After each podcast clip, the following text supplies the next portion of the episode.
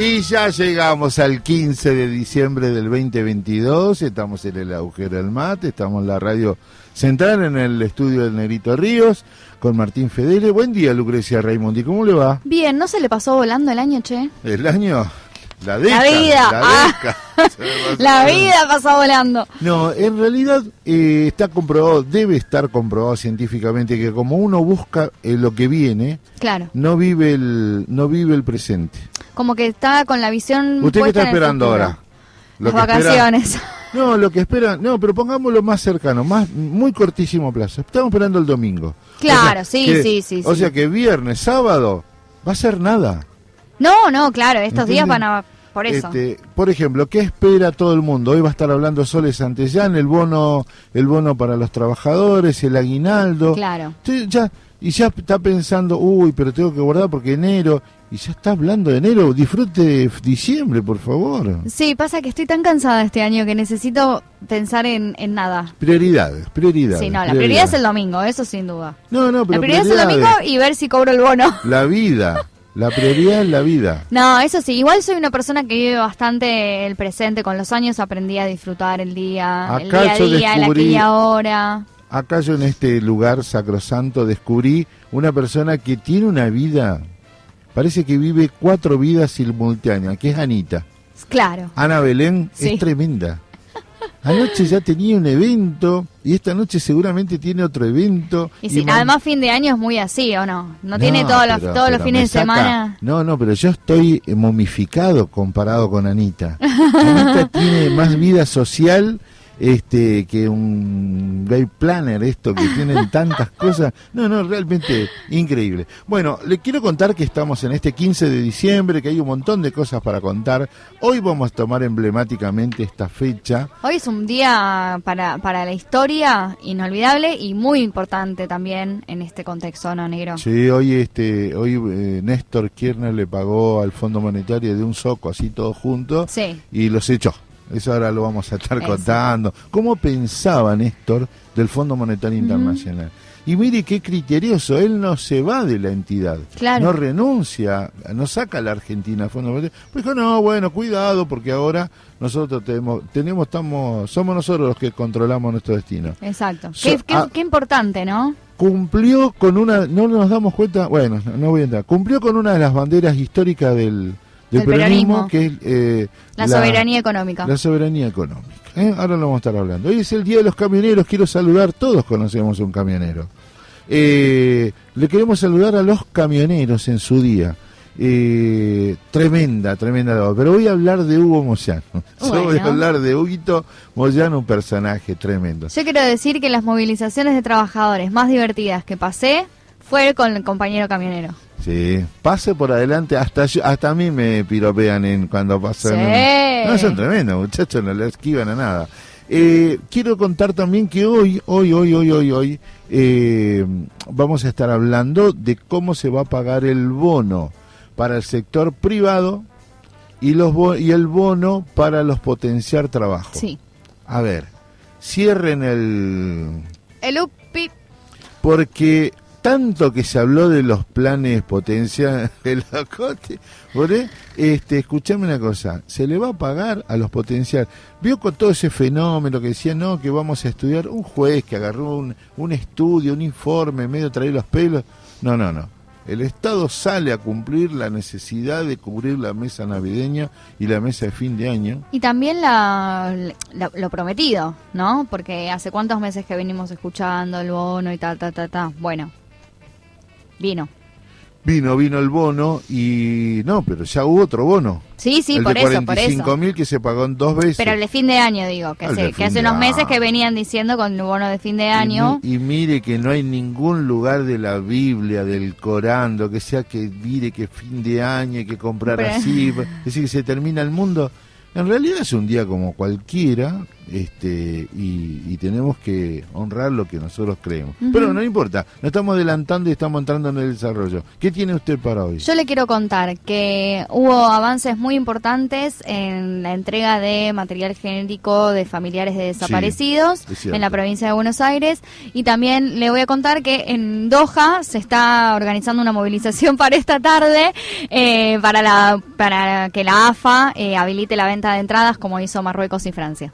Cuéntele mi cara a la gente. por Sí, favor. no, una cara de, de indignación absoluta, porque bueno, yo lo entiendo, yo lo entiendo, pero a mí me parece folclórico en el sentido, después lo vamos a desarrollar, ¿no? Folclórico en el sentido de, más allá de la ideología, el argentino tiene una capacidad de movilización que no la tiene, y de movilización y de organización que no la tiene nadie en el Están mundo. asombrados con el Nadie. banderazo, ellos no pueden Hay creerlo. banderazo, claro, hay No el el banderazo, el canto, o sea, digo, ya sea para derecha, para izquierda, para lo que sea, el argentino se organiza, se moviliza y va a pelear por lo que le cree que considera es justo. Yo y bueno, hablar- eso yo lo valoro y me parece que es algo de color importante para Lo vamos, a lo vamos a meter en el salpicadito del mundial, Sí. entonces, porque yo voy a hablar de el tema de Spotify le, le da la medición de lo que explotó el tema de la mosca De la mosca. eh, el tema de muchachos Eh, voy a estar hablando del periodista de Clarín porque yo pensé digo bueno fue un abrupto que dijeron sobre eh, que Argentina era inferior a, lo, a la potencia europea Sí. No, no. Métanse el comentario en el... es todos los días sistemático pegarle a la selección argentina. Y porque son unos apátridas, son unos apátridas, ¿no? Ah, Hay son- gente es que no tiene, no tiene no, conciencia para mí de... es el contrato social que tienen con sus lectores. Claro, con su, entonces- con y lo su clase leemos- social. Y lo leemos nosotros y nos indignamos. Nosotros hay que dejar de leer a su muñeco y listo. Yo también le quiero contar eh, acerca de... Eh, ay, perdón. Eh, también está el tema de hoy. Eh, perdón, se, se me hizo una laguna, perdón. No, no, está ah, sí, no, la movilización, esto, ya está, volví, volví a la Tierra, perdón, me, me abduje en el universo.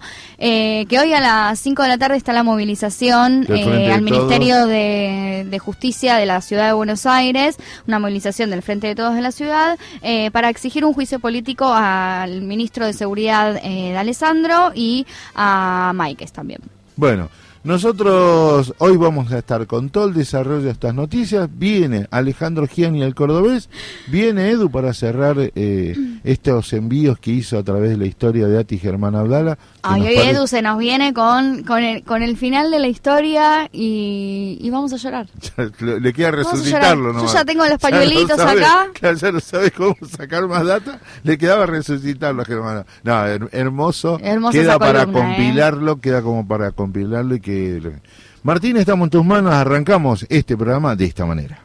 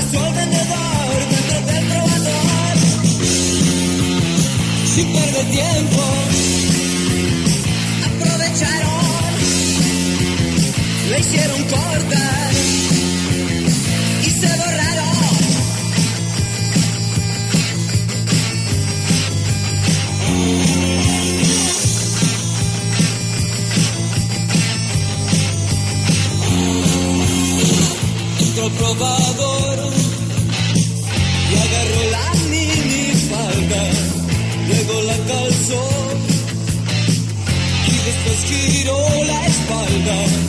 Llamó al vendedor quiso que le dé un consejo. Quería saber si el cuero era viejo o no.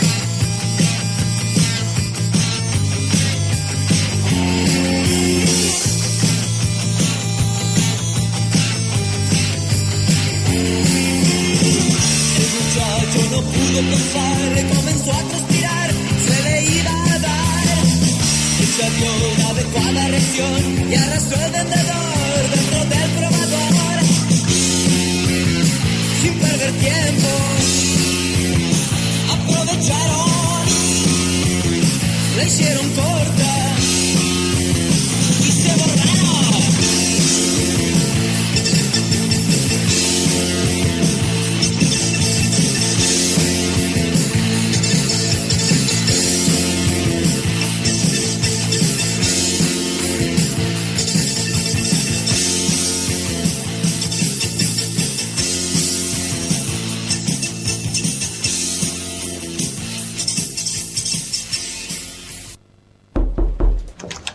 Permiso.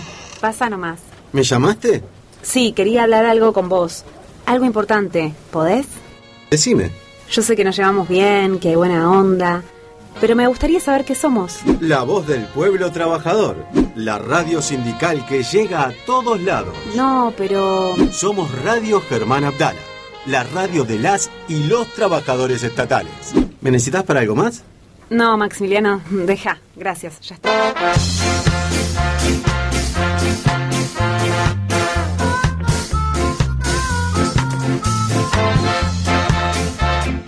Mire, eh, Raimundi y a la compañera Vargas, ustedes son unas pebetas este, muy formadas. Les quiero contar que si me preguntan a mí cómo lo equiparo esto, lo equiparo con la nacionalización de, la, de los ferrocarriles, de las empresas del Estado, allá por el año 40 y pico, 46, 47. Lo equiparo a la incorporación del aguinaldo, eh, ¿no? Un derecho adquirido Las vacaciones pagas. las vacaciones pagas.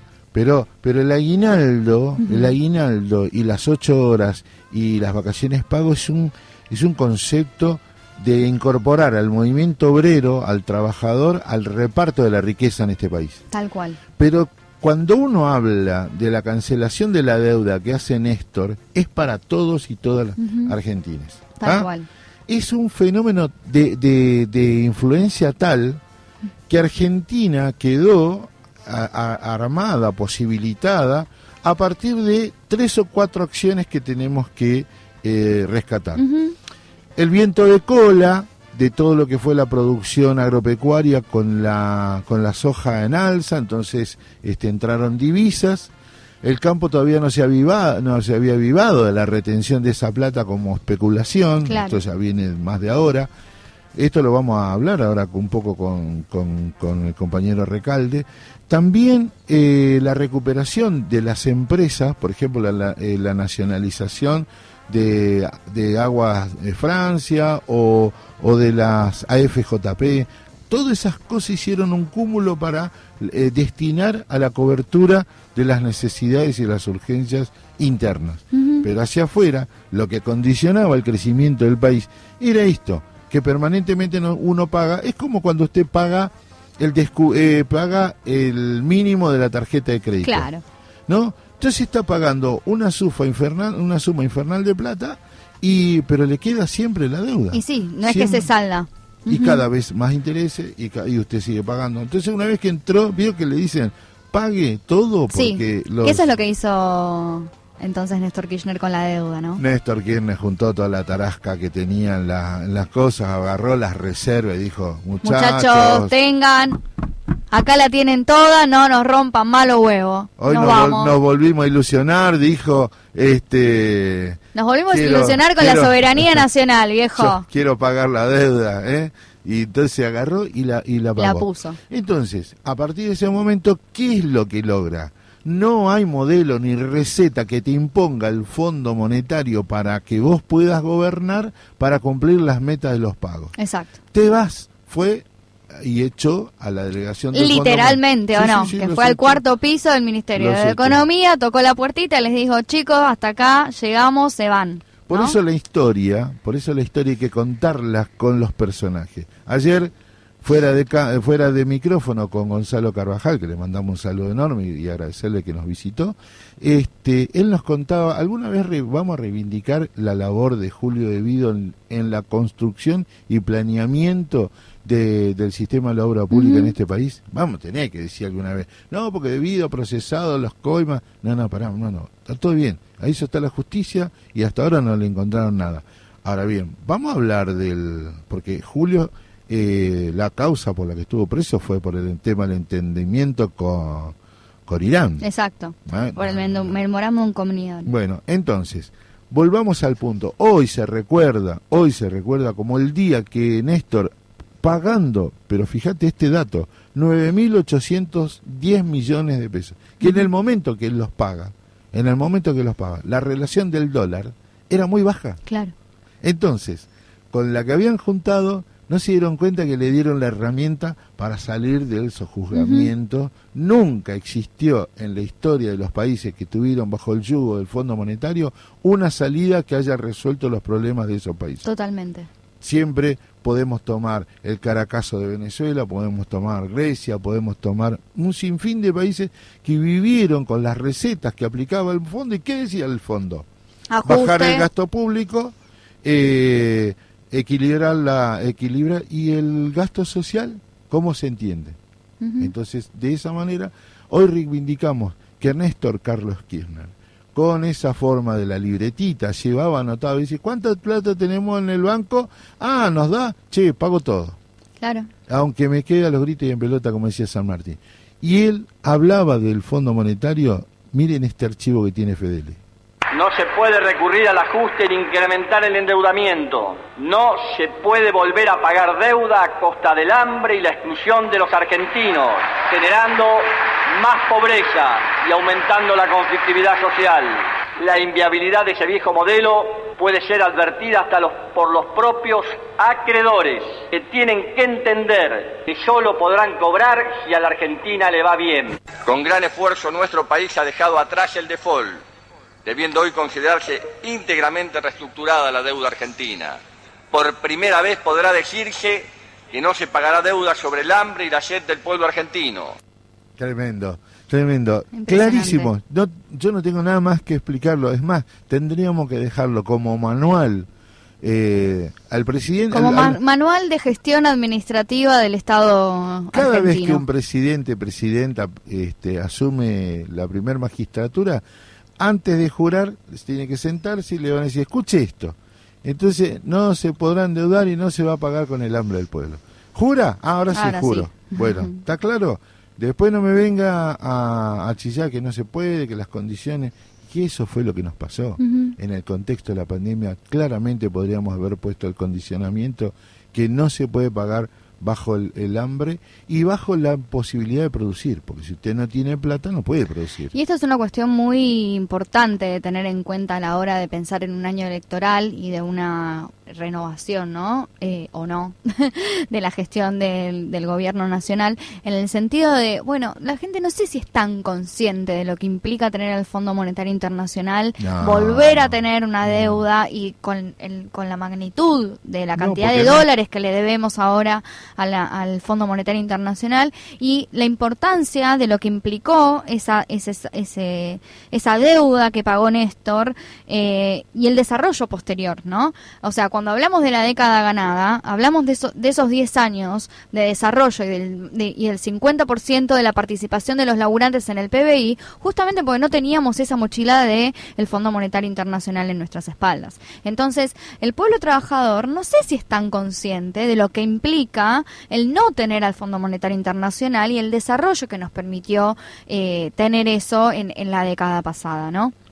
Tiene que ver mucho con la cuestión que estuvimos hablando con la compañera de terciarios, Con Lucía, sí. con Lucía. Tiene que hablar con los planes de estudio. Si usted, te digo, debía de citar algunas cosas que en mi vida usé jamás. Solo tuve una materia referida, primero tuve ERSA, después tuve formación cívica y después tuve con la época de los militares, formación moral y cívica. Mira, miren quiénes hablan de moral, ¿no? Escuche.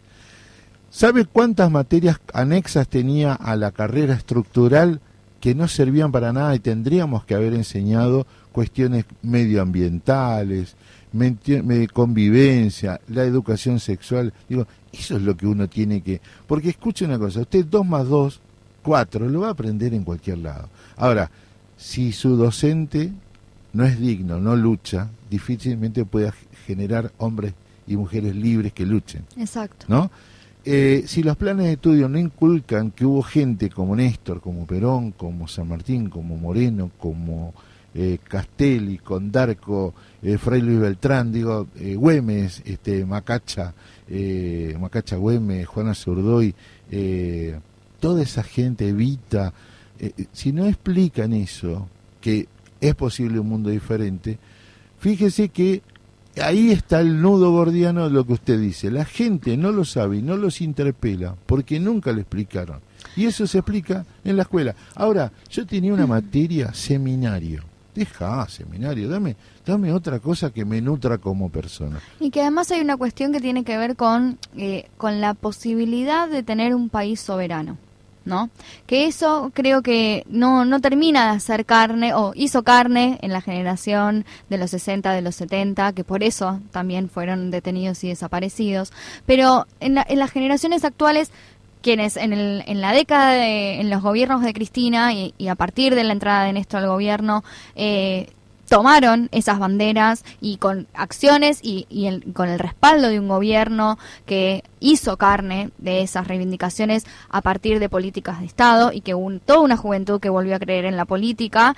eh, hay algo de, eso que creo que, se rompió, ¿no? Que de, de la posibilidad de soñar con una con una soberanía nacional y que, y que la política es la posibilidad de eh, llegar a eso, ¿no? Eh, hay, hay que volver a reconstruir eh, ese sueño y que, y que las personas, que la gente, que la sociedad, el ciudadano, el laburante de a pie, vuelva a creer en que la política es la salida para conseguir eh, la soberanía nacional y que sin soberanía nacional nunca vamos a poder salir adelante.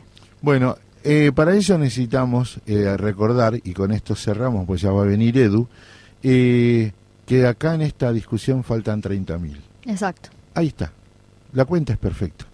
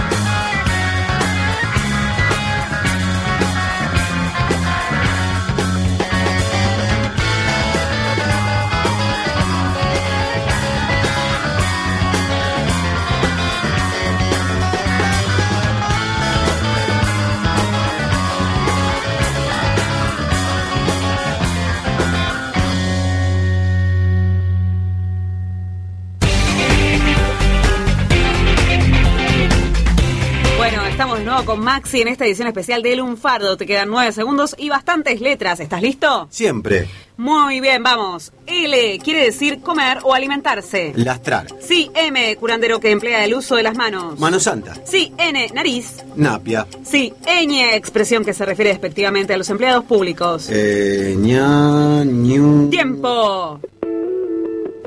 Si te dice ñoqui, es porque te quiere bajar el precio. Radio Germán Abdala, orgullosamente estatales.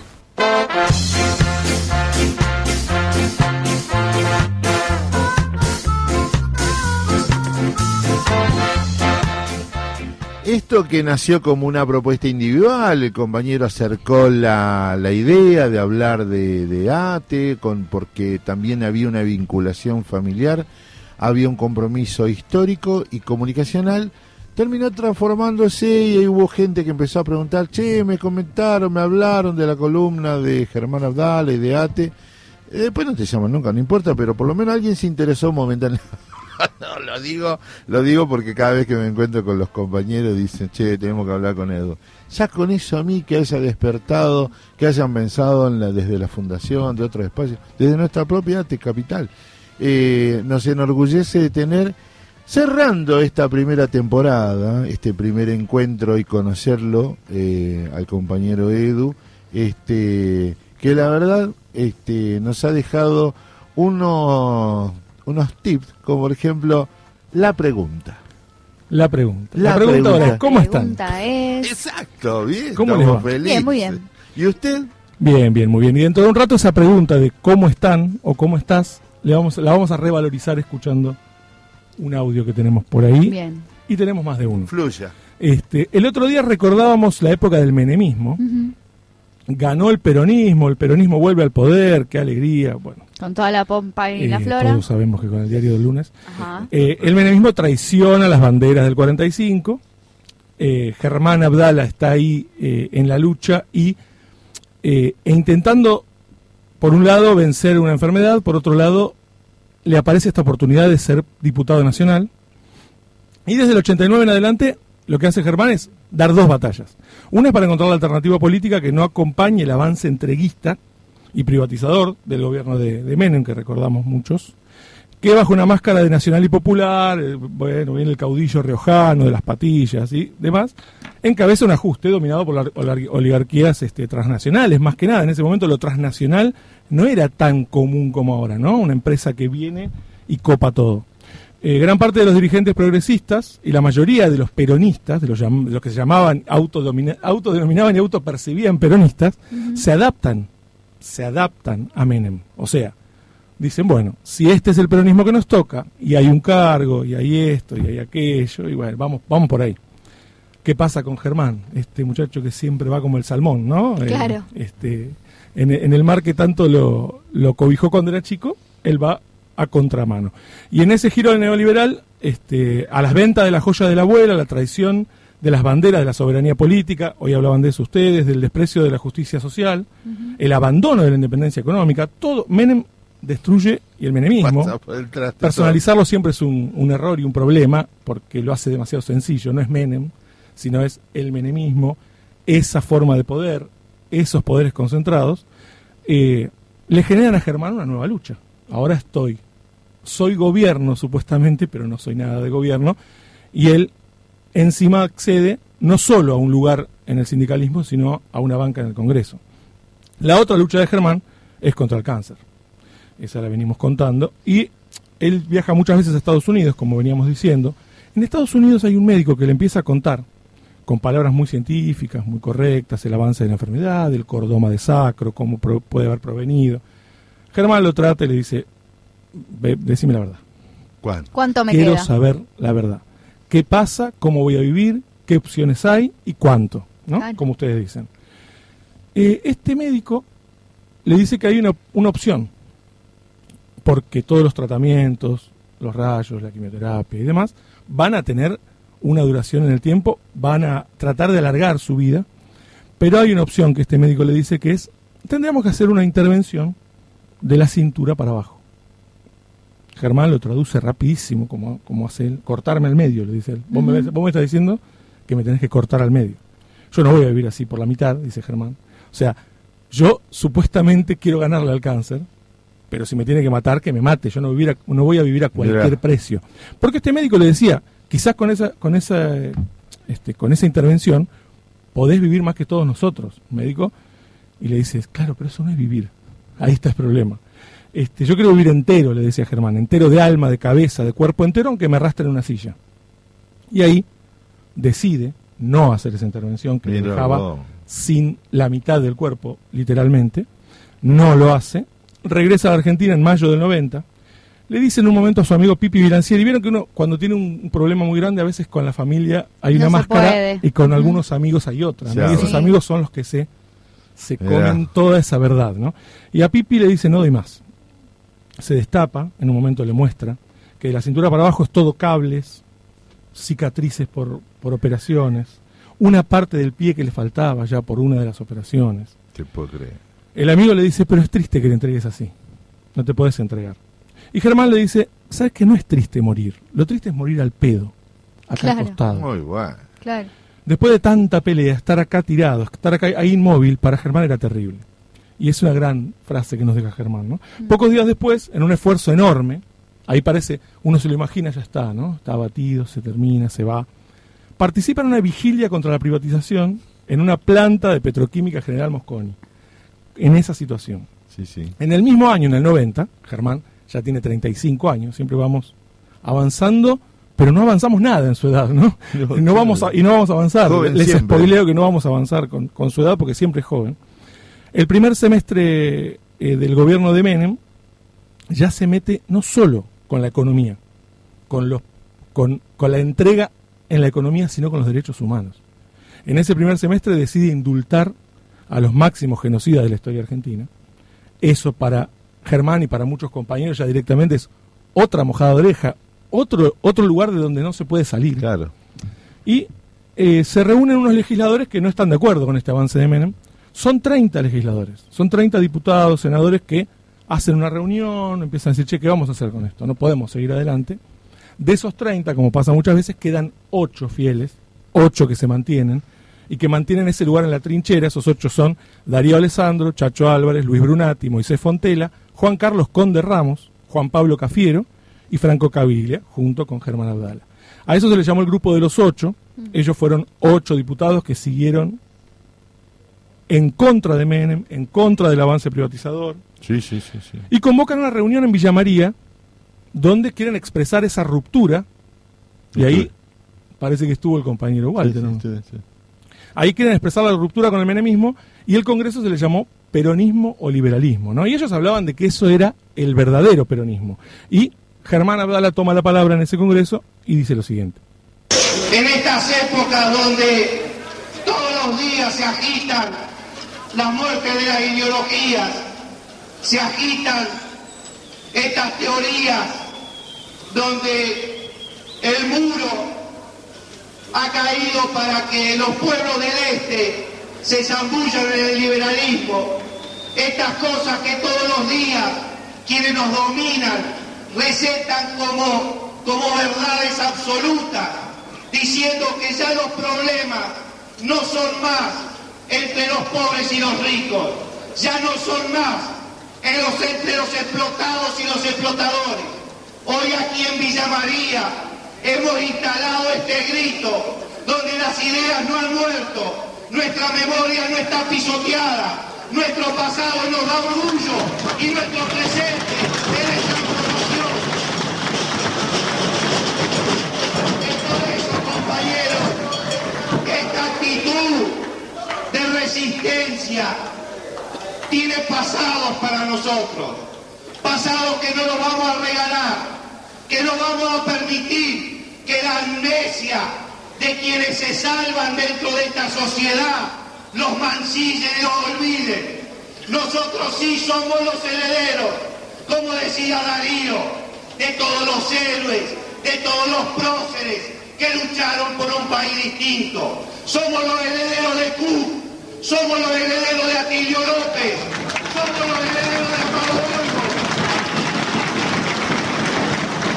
Tenemos que decir que somos los herederos de Huerta Grande y La Falda, que somos los herederos de Jorge Di Pascuale. Compañeros, y porque tenemos memoria, y porque nos da orgullo nuestro pasado, y porque hoy nos sentimos que continuamos aquellos compañeros que dieron la vida por un país distinto, porque pensamos que eso no fue un error, por eso no bancamos ni obediencia de vida, ni el punto final, ni el indulto. Y hace una aclaración importante ahí en la reunión de Villa María que me parece que es importante para pensar la política actual también. Ese es nuestro compromiso, no solo echar muy buenos discursos, esta noche, mañana, encontrarnos en cada lugar, en cada barrio, en cada fábrica, en cada escuela, en cada universidad, en cada lugar donde está el pueblo, porque nosotros apenas somos una puntita de ese pueblo que murmura, que late y que exige que haya una transformación en el país. Es por eso, compañeros, que yo lo que quiero, junto con todos ustedes, que nos comprometamos a esto, a hacer realidad estos hechos en donde podamos demostrar que el campo nacional y popular tiene un país que ofrecer digno a esta sociedad, que el campo nacional y popular es capaz de decir qué hacer con la deuda externa, con el comercio exterior, con los mercados, con los grupos económicos.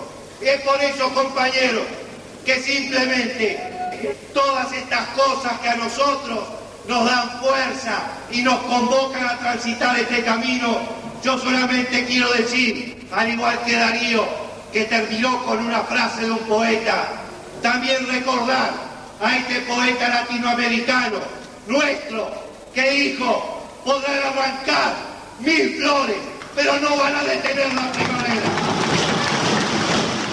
Ese hombre que, que- tiene esa fuerza que escuchamos ya se manejaba con un bastón, ya le temblaban las piernas cuando estaba parado, ya había sufrido en el cuerpo más de 20 operaciones. Y luego en, en 1991 es reelegido como secretario general de ATE, Capital, y tiene la esperanza en un nuevo tratamiento y un proyecto que es la creación de la CTA, la Central de Trabajadores Argentinos. Eso era una de las cosas que lo movía. Y esto lo cuenta en una entrevista con Enrique Vázquez. Fíjense ustedes, acá hemos hablado de las preguntas y hablábamos de cómo están. Llama la atención la respuesta que un hombre que se está muriendo le da a la pregunta ¿cómo estás? ¿Cómo estás? Bien, estoy bien, estoy, estoy zafando, ahí tengo nuevas posibilidades, viste, para curarme, así que estoy, estoy contento por eso, contento porque volví, porque ayer fue un día lindo y que me dio mucho ánimo y contento, bueno, porque la marcha de mañana eh, va a ser importante también como forma de protesta y por el Congreso del sábado, que también tiene que ser el inicio de la conformación de un nuevo movimiento obrero en este país, ¿no? Y ese acto del sábado, 14 de noviembre del 92, él eh, no estaba pensado que, fuera llamado a dar un discurso. El discurso lo iba a dar eh, Víctor de Genaro en la CTA, pero el clamor de todos cantando por Germán, hay dos cosas que lo empujan. El clamor de todos y Marcela que lo empuja literalmente porque lo lleva en la silla hasta el escenario. Y eso sería el último discurso público de Germán ante los trabajadores, siete meses antes de la muerte quiero decirles que el cáncer puede matar. Lo único que me puede matar es la tristeza. La tristeza de saber que no, porque no podamos llegar a concluir en lo que tiene que ser la opción de todos los trabajadores. Es por eso que hoy en cada beso, en cada abrazo, en cada mano, sentía ese aliento y esa fuerza que lleva décadas de historia que lleva tal vez la sangre de miles de compañeros, de saber de que este a pesar de los muchos comercios, los muchos que se han cambiado la ropa, los muchos que se han lavado la cabeza, nosotros seguimos creyendo que hay un país para cambiar, una sociedad nueva para construir, que hay un camino nuevo que alumbrar. Y por eso, compañeros, mi esfuerzo es el de ustedes, mi esfuerzo es solamente una punta muy chiquita de todo lo que ustedes empiezan por abajo. Muchas gracias, los quiero. A los pocos días de ese acto, en una entrevista, Carlos Capolongo le pregunta por qué fue al encuentro de la CTA si estaba tan mal de salud, si tenía semejantes problemas de salud y estaba bastante decaído ya. Esto le es una forma de vida, lo necesito hacer porque es, es una forma también de curarme, de poder pelear contra la enfermedad y, y bueno, porque creo de que en esto cuando se bajan los brazos es cuando se ha perdido ya todo, ¿no? Germán, eh, antes de seguir, eh, ¿usted cuántas operaciones tuvo, tiene sobre su cuerpo ya? Y eh, con las últimas que me hicieron en estos últimos tres meses, 23. 23 operaciones y con un promedio de 8 horas, 10 horas cada operación, según... Porque fueron cirugías complicadas, todas vinculadas a tumores que estaban en la zona pélvica y que afectaban sobre todo zonas nerviosas que vinculaban a las piernas, por eso ahora ando en silla de ruedas ya desde hace un año, ¿no? ¿Y cómo va la pelea, Abdala? Hola. ¿Cómo, cómo va la pelea, digo? Sí, buenos días. ¿Qué tal? Eh, mejor, con mucho más optimismo, porque el año pasado estábamos bastante desilusionados porque no había aparentemente ninguna forma de seguir este, tratando de atacar la enfermedad, pero hemos encontrado un método de inmunología con médicos argentinos este, que con eh, los eh, propios este, leucocitos de mi cuerpo se, se hace un- una especie de, de droga que va directamente a luchar contra los tumores que tengo y en este primer año ha dado muy buen resultado. Y ahora, bueno, yo hace muy poquito volví de nuevo a Estados Unidos, me reincorporé a trabajar y ayer volví de nuevo a comenzar el tratamiento, así que estamos muy optimistas con eso porque por primera vez en los ocho años que estoy padeciendo la enfermedad se ha logrado realmente reducir los tumores y esto es un éxito, bueno, que era impensado, ¿no? Un milagro. Germán Abdala, ¿cuántos años tiene usted? 37 años. ¿Usted es casado? Sí, estoy casado, tengo cerca de ocho hijos. Ocho hijos. Cerca de ocho hijos, dice, ¿no? Solo los que escuchamos esta columna todas las semanas sabemos por qué habla de cerca de ocho y no confirma ocho, porque es eh, los hijos de ella, los hijos de él, los que crían, los que, tuvieron juntos. Entre enero y febrero del 93, enero a febrero del 93, es, es, digamos, un verano en el cual está ya muy mal. Ya se siente mal, entiende que el final está llegando. Le pide a Marcela que lo lleve a Santa Teresita, cerca del mar, donde se crió, donde nació. Unos meses antes de eso, le cuenta a Quique Pessoa en una entrevista qué le enseñó a él el cáncer, y me parece muy interesante escucharlo. Creo que en esto, esto le sirve a mucha gente que está enferma, ¿no? Creo de que uno ahí se encuentra con la verdadera vida, con la vida que no valorizamos. Esa que cuando a vos te la van a quitar, ese pedazo de pan que te van a quitar y vos te das ahí. cuenta, ah, este pan me servía para calmar el hambre, lo estuve comiendo durante 37 años, no me di cuenta todo lo que había atrás de él, ¿no? Cuando te lo van a quitar, cuando vos sentís que está en riesgo esto, creo que ahí surge el ser humano en todo su potencial espiritual y en todas su, sus partes afectivas y en, en lo más romántico, eh, en, en todos los aspectos, ¿no? A mí me ha ayudado mucho la vida que llevé, me ha ayudado mucho el tener un proyecto de vida este, que planteara la construcción de un mundo mejor, de un hombre mejor, ¿no? Este, creo que el creer en esas cosas me hizo valorizar la vida de una forma distinta, no, no en forma material, porque uno ante eso eh, son muchas pérdidas, o sea, cuesta desde el simple hecho de verte sentado en una silla de ruedas a veces, ¿no? Este, pero es una pelea difícil, es difícil, pero es muy gratificante cuando uno da un pasito, por lo menos. Esto ahora, que yo después de estar casi 11 meses acostado, o sea, en cama sin poder pararme, el volver a- a- al sindicato, el volver a la cámara, el volver a las reuniones, el volver a... Es muy, o sea, fortalece mucho. Primero por la gente que uno se encuentra que, que con todo el afecto lo apoya para que uno haga estas cosas. Y porque también te encontrás con los otros que dicen, bueno, mejor porque no se quedará donde está, porque vuelve a decir la misma cosa que antes decía, ¿no? ¿Y qué estás diciendo ahora en, en este mientras tanto? Y al margen de, de- de tu lucha, porque parece que tenés un par de frentes vos, ¿no? Tenés un frente, digamos, en la pelvis y otro frente puesto en el Congreso. ¿no? Sí, yo sabes que asocio mucho este, la enfermedad con la política, ¿no? Este, eh, o la lucha con la, con la enfermedad, ¿no? O sea, está todo muy asociado, la vida a lo que hacemos diariamente, al mundo que queremos, a la sociedad que queremos, a la justicia que queremos, está todo muy asociado. Vos me querés decir que en el campo político también se lucha contra las enfermedades. Claro, claro, que es un tipo de enfermedad. La política mezquina, la política de comercio, la política de la prebenda, la política de la entrega, la política que destruye, la política que aísla a la gente de, las gran- de los grandes valores de cambio. Bueno, es un tipo de enfermedad, es un tipo de cáncer, es un tipo de enfermedad terminal, ¿no?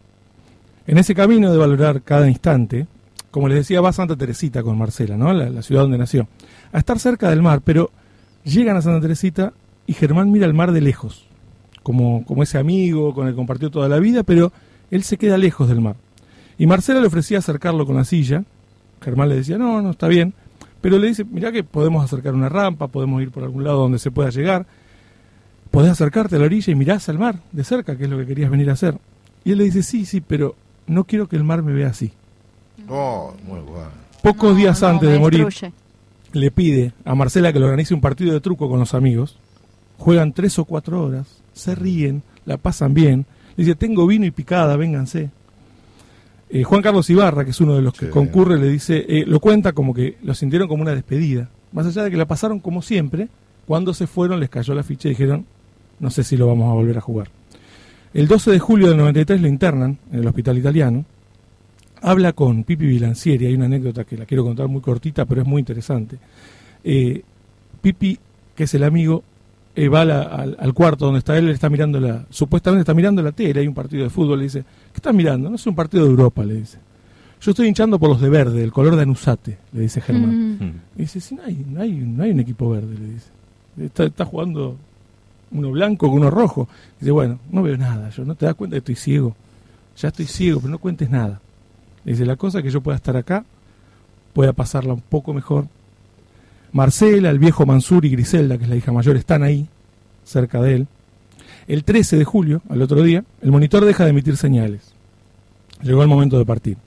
Marcela entiende que ese momento es tan triste como necesario, tan duro como esperado. Totalmente. Germán tenía 38 años y pesaba 35 kilos. Había pedido que no lo velaran, Germán. No quiero que me llegue la corona de ningún hijo de puta, le dijo a Marcela. Su cuerpo entonces se convirtió en ceniza y volvió al mar. De la mano de Marcela, que tiró el primer puñado diciendo, chau Germán. Pero no se fue. Germán se quedó rompiendo en cada ola y ahí está, terco como el agua que va y viene, fundido en esa multitud de vida y gotas y barro y arena, donde estuvo siempre. Germán tuvo la fuerza y la profundidad del mar, la poesía y el verde anusate del agua, la coherencia y la tenacidad de las olas. ¿Y su herencia? ¿Cuál es su herencia? El patrimonio moral del pueblo trabajador y el valor de haber vivido como pensaba y de haber actuado como hablaba.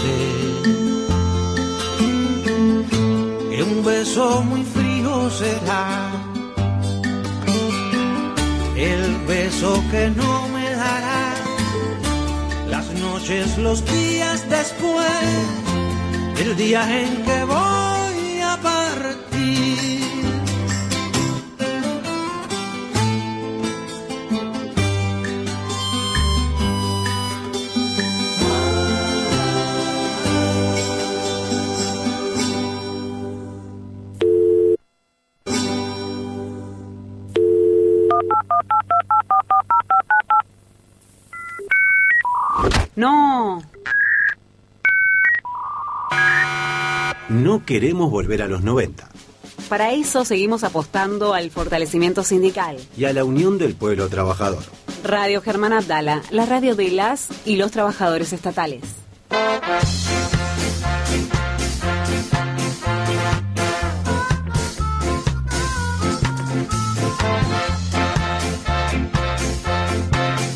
Esto, eh, esto no es a, a un programa autorreferencial, pero estoy muy emocionado porque yo estuve en Villa María. Y quiero agradecerte la forma, el cierre, cómo trataste nuestra historia, eh, cómo le hiciste, porque además vos tenés, estás involucrado dentro de la historia, y, y que nos digas en este la primera temporada, eh, la primera entrega, este, cómo fue este, esta experiencia. No, para mí fue un honor, para mí fue doble el honor, uno por estar, formar parte de la radio Germán Abdala, y otro por tener que hablar de Germán Abdala, que es un compromiso muy grande, como te dije el primer día, y les, decía, mira que es pesado hablar de una historia así, de una persona así, no y no menor que la radio se llama como el personaje del cual voy a hablar, ¿no?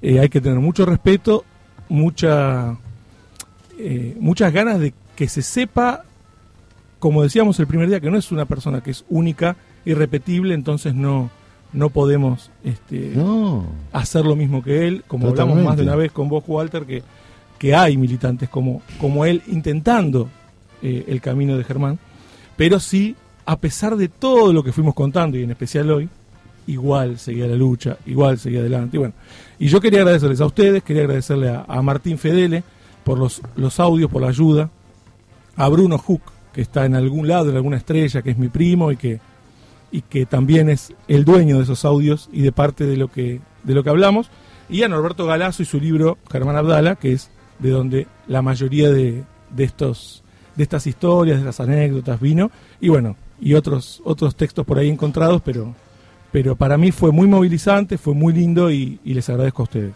Bueno, No, gracias a vos, Edu, porque la verdad es que poner poner sobre la mesa esta historia que por ahí para los afiliados y afiliadas de ATE es un poco más cercana, pero que para el resto y sobre todo la juventud no tanto, eh, es importante, ¿no? Porque decir, bueno, estos son nuestros referentes, eh, trabajadores y trabajadoras, y, y- y ese camino es el que estamos siguiendo en nuestra lucha. Fue muy bueno, fue muy bueno. La verdad, este Cordobés, nosotros vamos, buen día Alejandro Gianni. Hola, hola, ¿cómo andan? Queremos compilar toda esta, cómo desglosó esta historia y que se la vayamos dando a los compañeros y compañeras del universo del movimiento obrero, porque Germán ya excede largamente eh, ATA, ATE, ATE Capital, ATE Nacional, ATE. eh, Claro, sí, sí. Sí, sí, son personajes que marcaron la historia, ¿no? Como. eh, que es muy difícil de ver, porque son pocos los que, como Néstor, ¿no? Que lograron marcar un momento de la historia, hacer eh, un punto de inflexión, y los que nos queda al resto es tratar de imitarlo, seguirlo, Sí. levantarlo como bandera, eh, con la humildad que se necesita para como militante. Ayer le decía al Tano, y con esto, a, a raíz de esto, que tenés razón que tenemos un montón de compañeros y compañeras que en lo suyo la descuelgan. Le contaba al Tano que me llegó un montón de fotos del día que se dio la sentencia armada a Cristina. Era el único dirigente que estaba en el Congreso. Digo, me sentí orgulloso que me lo mandaran desde otros lugares. Me dice, no me mienta que... No, posta. Y le mostré uno que tenía a mano. Eh, ayer eh, Gonzalo Carvajal de la TDA dice, bingo siempre por el por el- la zona de allá de Caballito y veo lo que hicieron con... Al lado del tren, dijo. Al lado del tren. ¿Eh? Esa es para vos también. Y, y nada, esto que construimos. Nos bajás, nos bancás un cachito y despedimos a Edu y arrancamos con vos porque nos queda todo lo que no- nos quedó pendiente de charlar y lo que se viene. ¿Te vas?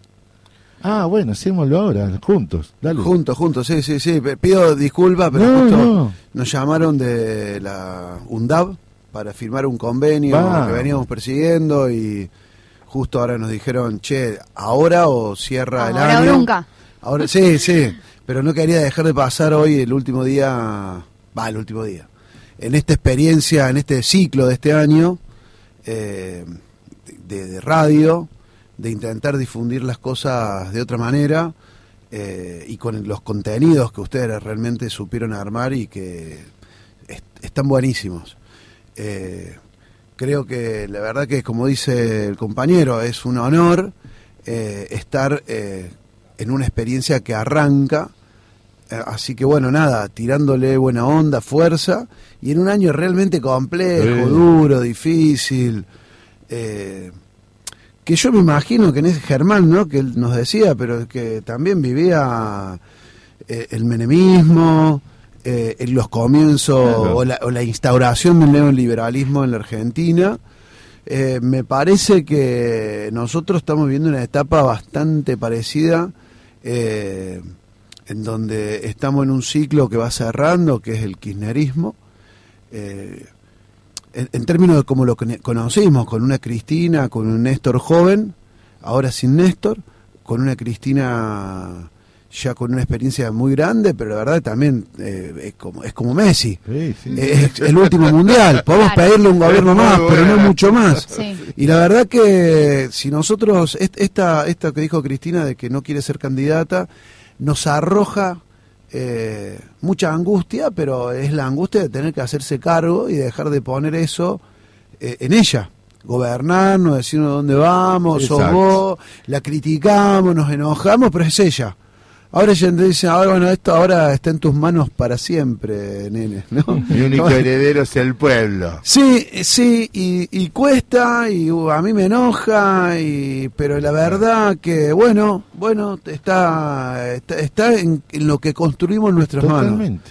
Entonces digo, como nosotros desde Ate Capital estamos tratando de construir una perspectiva gremial novedosa entre mil comillas porque es la fuente de Germán Abdala. Claro. Es, es como para Messi Maradona. Ujú. ¿no? Exacto. Eh, para nosotros Maradona es Germán, nosotros tenemos que nosotros tenemos el Tanito. ¿Y cuántas veces Germán habló de la militancia, de las bases? Y ahí está el tema, ¿no? Sí, Porque vos hablas de una, de una conducción que se acaba o que se termina o que se corre a un costado y ahí ¿Quién, tiene surge, que tomar? no? ¿Otro Claro. conductor ¿O tiene que nacer de abajo? No, no, es el pueblo. Es el Es pueblo. la sociedad, es el gremio, la base, lo que llamarlo como vos quieras, pero si no, la fe, si la fe no está puesta ahí, en que, como decía Gramsci, en los núcleos buen sentido del pueblo, eh, Y que de ahí emerjan, ¿no? Los cuadros que necesitamos para conducir el país que soñamos. sí, Eso sí, me sí. parece que es, que es la tarea que, que nos corresponde, teniendo en cuenta esto, ¿no? Que Cristina, como bien decís, está poniendo sobre la mesa que está llegando a un cierre de ciclo. Bueno, ¿y quién queda, no? Eso es un poco lo que, lo que me parece que, que inquieta y que tenemos que empezar a ponerle más cabeza, más corazón, más cuerpo a cuáles son los cuadros que necesitamos y cuáles son los cuadros que queremos que emerjan. Que muchas veces la sociedad le demanda a la política que no representa. Bueno, ¿cómo hacemos para que volvamos a representar? Tal cual, tal cual. Esa, o sea, para continuar en esa, en esta hipótesis un poco más optimista, eh, están los sueños, están las banderas, están las utopías, es cómo las recreamos, cómo las instalamos, cómo discutimos con los compañeros, eh, y bueno, y realmente que un- lo, lo fuimos charlando durante el año, ¿no? O sea, las compañeras nos enseñaron que las banderas se pueden instalar, una bandera que venía absolutamente postergada, la, la- la pusieron en la agenda y tuvieron grandes conquistas. Eh, a mí me toca desde el ambientalismo, es decir, che, defendamos nuestra tierra porque no hay otra tierra, es el, el único lugar donde tenemos para vivir. Exacto. O sea, hay banderas, hay luchas, eh, hay todo. Creo que lo que lo único que necesitamos es creérnosla e ir con todo, convocar a los compañeros y saber que si lo hacemos bien, la gente va a estar. Cuando asum- yo voté a Rodríguez A.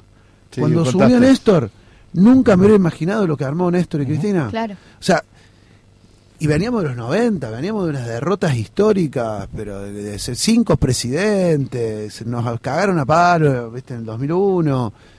Bueno, se armó lo que se armó durante 20 años. Yo creo que podemos armar Hay una... que confiar.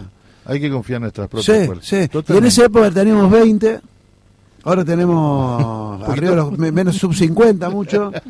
¿Qué, qué es la generación que nos toca? Exacto. Es Es la generación que clarísimo. nos toca. Y creo que estamos en condiciones, tenemos las capacidades, tenemos la motivación, tenemos los sueños, no tenemos miedo. Eh, Plata y miedo nunca. no, no, Así claro, que así no que vamos, vamos, vamos con todo. Nosotros te queremos agradecer realmente, el equipo, el colectivo, los chicos, este, porque confiaste y, además nos pusiste a prueba. Entonces, es, eh, lo más valioso es responder al- a la convocatoria. Yo te digo gracias. Bueno, de nada, y pero yo digo de nada, eh, haciéndome cargo de un colectivo de compañeros de AT Capital, de que permanentemente estamos buscando experiencias nuevas, entre comillas, pero experiencias que puedan irrumpir, que puedan ser un acontecimiento, que puedan traer a la, a- a la mesa cosas nuevas y no quedarnos eh, conservadoramente con el paquetito que No, podemos por gestionar, ¿no? supuesto, por supuesto. Entonces en esto Es como, muy cierto. como los compañeros de la radio y compañeros que están armando experiencia que nosotros eh, apostamos, eh, que es un nosotros amplio, potente eh, y que muchas veces eh, apostamos porque son emergentes que si no apostamos emergen sin nosotros.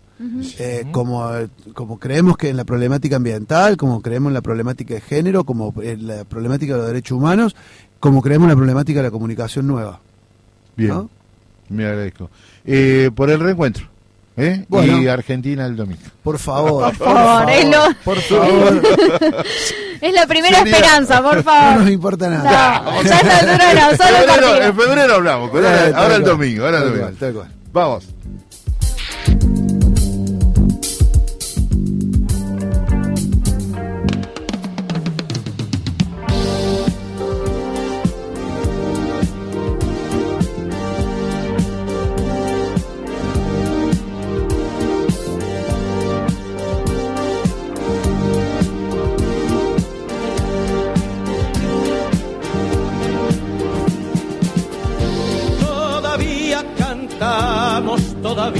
Pedimos, todavía soñamos, todavía esperamos. A pesar de los golpes que haces tú en nuestras vidas, el ingenio del odio desterrando a nuestros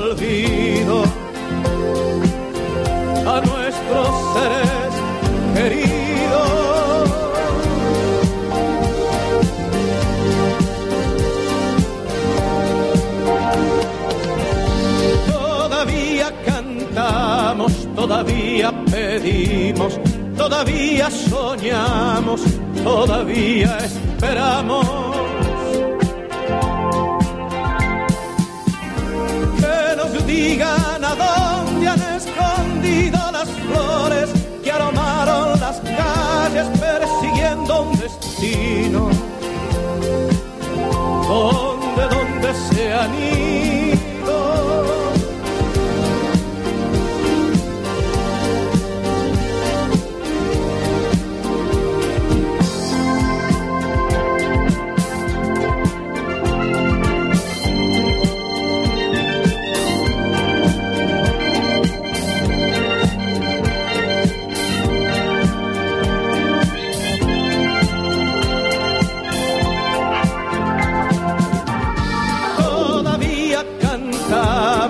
Todavía pedimos, todavía soñamos, todavía esperamos.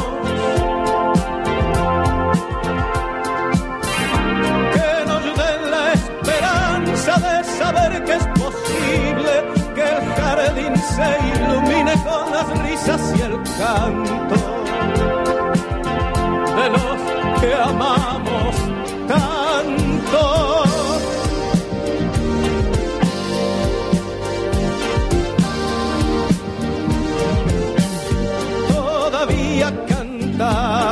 Todavía pedimos, todavía soñamos, todavía esperamos. Por un día distinto, sin apremios ni ayuno, sin temor y sin llanto, y porque vuelvan al nido nuestros seres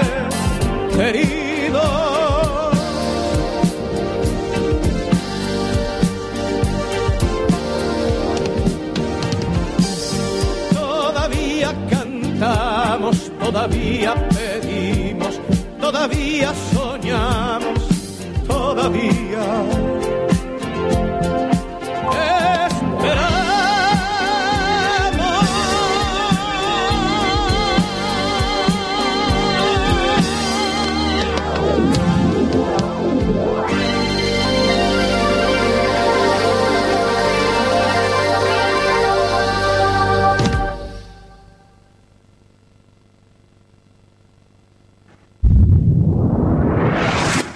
¿Sabías que podés acceder a entradas con descuento para ir al teatro? También tenemos entradas gratuitas. Reserva tus entradas entrando en la web. Cualquier consulta, escribir a culturas.atecapital.org. ¿Te vas a casar o unir civilmente? ¿Cumpliste un aniversario de bodas de plata o de oro?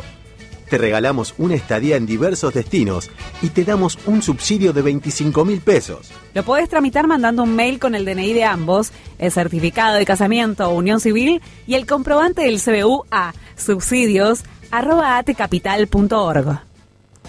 Generar hábitos saludables a través del movimiento y el deporte es el objetivo de la nueva propuesta que realizamos desde AT Capital. Es por eso que ofrecemos Suter Venezuela.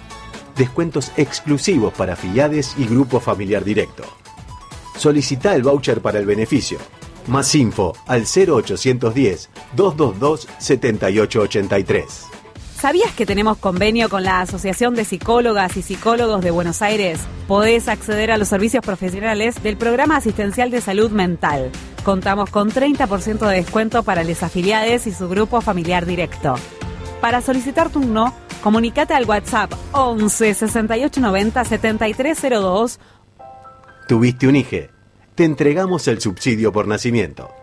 Desde tu mail personal, mandanos el número de DNI de afiliado titular junto a la partida de nacimiento o DNI del bebé y el comprobante del CBU a subsidios.atcapital.org.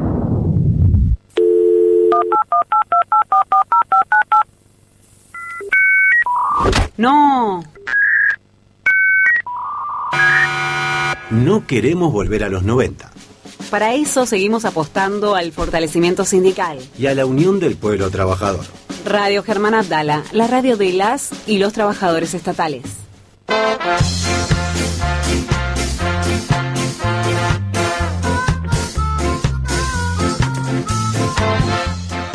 Bueno, eh, buenas noticias. Hoy lo anunciamos, se va a hacer el pago, el gobierno anunció el pago de un bono de 13.500 pesos en dos cuotas para los beneficiarios del plan Potenciar Trabajo y otros 24.000 pesos, escucha Fedele, escucha Fedele, 24.000 pesos a desembolsar en diciembre, o sea que van a cobrar con enero, para los trabajadores en relación de dependencia, con ingresos por debajo a los 185 mil pesos. Vos no entras, porque cobras 300 mil pesos, no podés. Te jodes. Te jodes. Eh, Listo.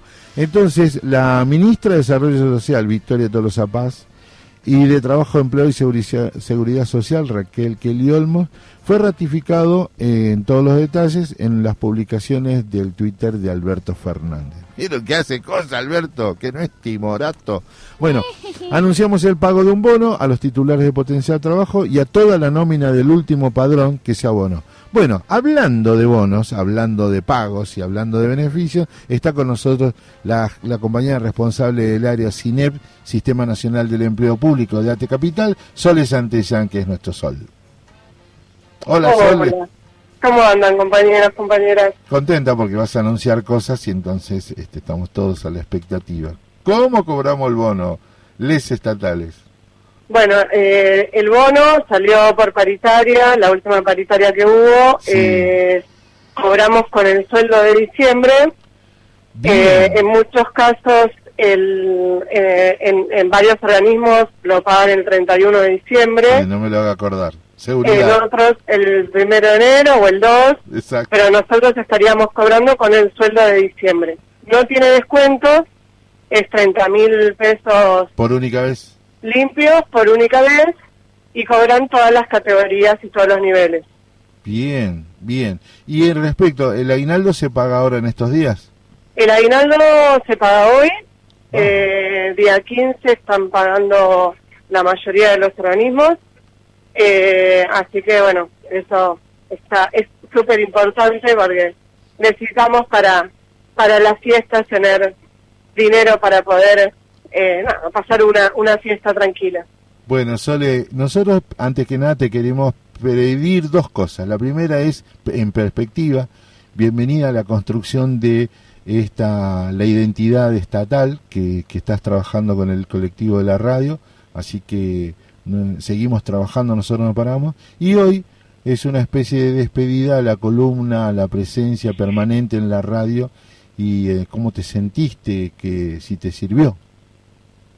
Para mí es maravilloso poder estar eh, compartiendo con ustedes eh, esta identidad estatal, orgullosamente estatales, la radio Germán Abdala, que es la radio nuestra, que es nuestra voz.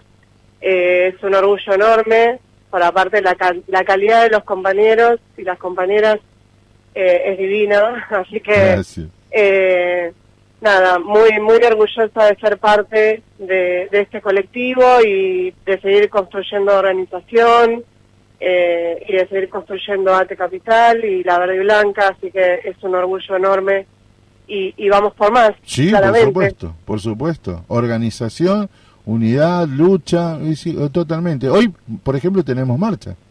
Hoy tenemos marcha, a las 16.30 estamos convocando en Paseo Colón eh, al 1300. Eh, bueno, ahí un poco eh, un, un colectivo enorme de tanto sindical como político Perfecto. y de organizaciones sociales. Eh, nos estamos convocando en contra, digamos, de, de- de lo que lo que está pasando eh, con el tema de los chats eh, y la persecución Sí, y sí. sale también a nuestro secretario general, porque digo, también es una combinación de, de varias cosas y la persecución a, a Cristina Fernández de Kirchner. eh, así que bueno, ahí estaremos, porque aparte es un funcionario de la RETA, el ministro de Seguridad de la RETA está implicado, eh, el, el jefe de, de los jueces y de los fiscales también está implicado, de la ciudad. Claro. Así que es gravísima la situación y es importante que, que hagamos sentir nuestra voz al respecto. Totalmente. Es una forma de romper el blindaje mediático, porque además fue el propio medio concentrado Clarín que le bancó los pasajes a Lago Escondido. Entonces, la organización popular, la organización sindical, se moviliza para romper ese cerco mediático. Se, Agus, eh, eh, perdón, Lucre. Buen día, Sole, ¿cómo estás? Lucre Raimondi te saluda. Buen día, Lucas. ¿Cómo vienen eh, trabajando hacia la interna del sindicato eh, la, crimin- la criminalización al Tano catalano? Para nosotros es, es gravísimo, o sea, porque el, el Tano es una voz, eh, una voz que, que es la voz de todos y de todas, dentro de, de tanta apatía y de tanta especulación. El Tano es el que sale a poner el cuerpo y la cara y, y también es parte de, lo que estamos viviendo, ¿no? De esta, de esta cuestión de, de poder cohibir y que la gente no opine, que no salga, que, amedrenten. Bueno, eh, digamos, básicamente nosotros eh, estamos acompañando eh, y el equipo jurídico también eh, está ahí armando toda la estrategia y, y no podemos dejar pasar esto porque aparte eh, es nuestro nuestro secretario general y es nuestra voz. Y es la voz de un montón de que no tienen voz. Entonces eh, hay que acompañarlo y que, que esto que esto no no pase no pase no pase más digo. Estamos en democracia y, y esto avasalla la el derecho de la libertad sindical. Y es gravísimo. Es gravísimo. Sole, muchísimas gracias por el contacto. por favor, compañeros, compañeras, abrazo enorme. Espero poder verlos antes de fin de año para Sí. poder abrazarlos personalmente. Eh, bueno, saben que los respeto y los quiero mucho y, y bueno, y nos vemos, nos vemos en la, en la calle, nos vemos en, en, en todos Siempre. lados. Gracias. Abrazo enorme, compañera. Abrazo gigante. Nos vemos.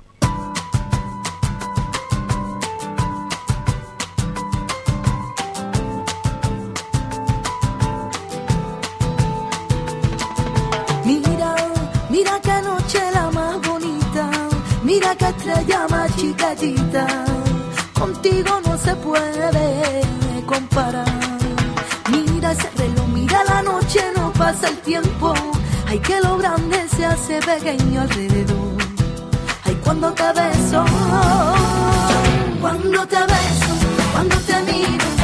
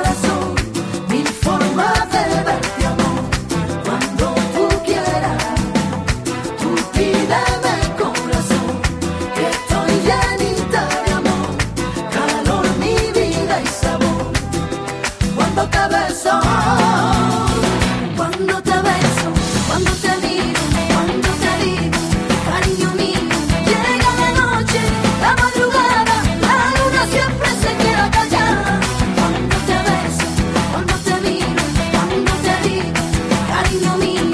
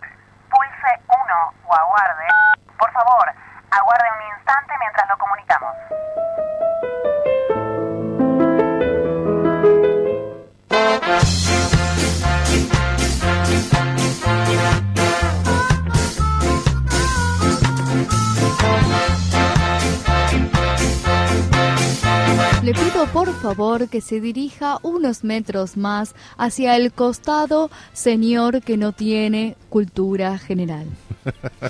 no, me, me encantó, me encantó. Quiero saludar a Hernán Ancede, a, a Sarita. Palurdo, señor Palurdo. Sí. A Sarita eh, por la elaboración de eh, Mariel- Marielita Bonabota, Maxi. Las artísticas de la radio es impecable, impecable. No, Muy no, no. divertida, muy divertida.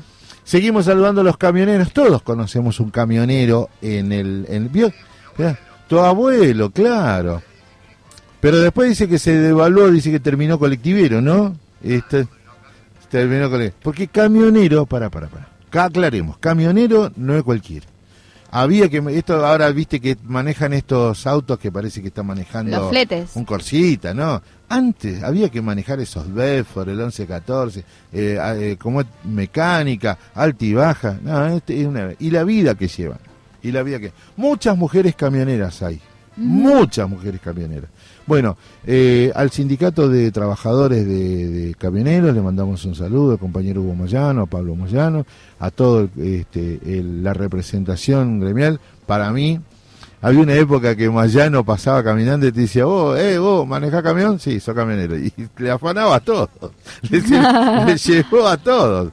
Imagínate, antes los empleados de recolección de residuos eran municipales. Se los llevó Moyano, se los llevó Moyano, no quieren volver más. El Claro. convenio colectivo que tienen los camioneros lo quiere tener cualquier trabajador en el mundo, no solo en la Argentina, en el mundo. Eh, reivindicamos la labor de los camioneros, los queremos a los camioneros. Eso sí, muchachos, tenga cuidado en la autopista, ¿viste? Ellos te tiran el... Si vos no entendés al camionero, el camionero te tiró el guiñe y correte Y sí. porque el camionero pasa. Y, y, lo, y lo manejan y lo doblan acá dentro de la ciudad autónoma, parece que está manejando un Fiat 600. Eh, esa, eh, la pericia y, y la labor, porque, viste, creen que el camionero es una, manejarlo no, hay que atar, hay que atar la cosa, hay que atar la lona, manejar la lona no es fácil, controlar toda la parte de andar Sí, que la mercadería también llegue en buen estado. cocinarse. Entonces, después salen algunos memes jodiéndolo con el consumo que tienen en la ruta. No, eso es otro, otro tema, pero sí, Yo lo que voy a decir es que si quiere parar en una parrillita en la ruta, vaya donde hay camiones. Totalmente, ¿sí? esa es una señal. Esa es una señal de que hay calidad. Bueno, la mejor señal es... La mejor camiones- señal es, hay camión, pare a comer. Bueno, nos mundializamos. Nos Muchachos, ahora los volvimos a, nos volvimos a ilusionar. Ese, ese es un tema que, según Spotify, eh, es eh, furor en, en- en- en esa plataforma musical. ¿Y cómo es? Y llega hoy a... ¿Cómo es? Ahí está, ahí está. A ver.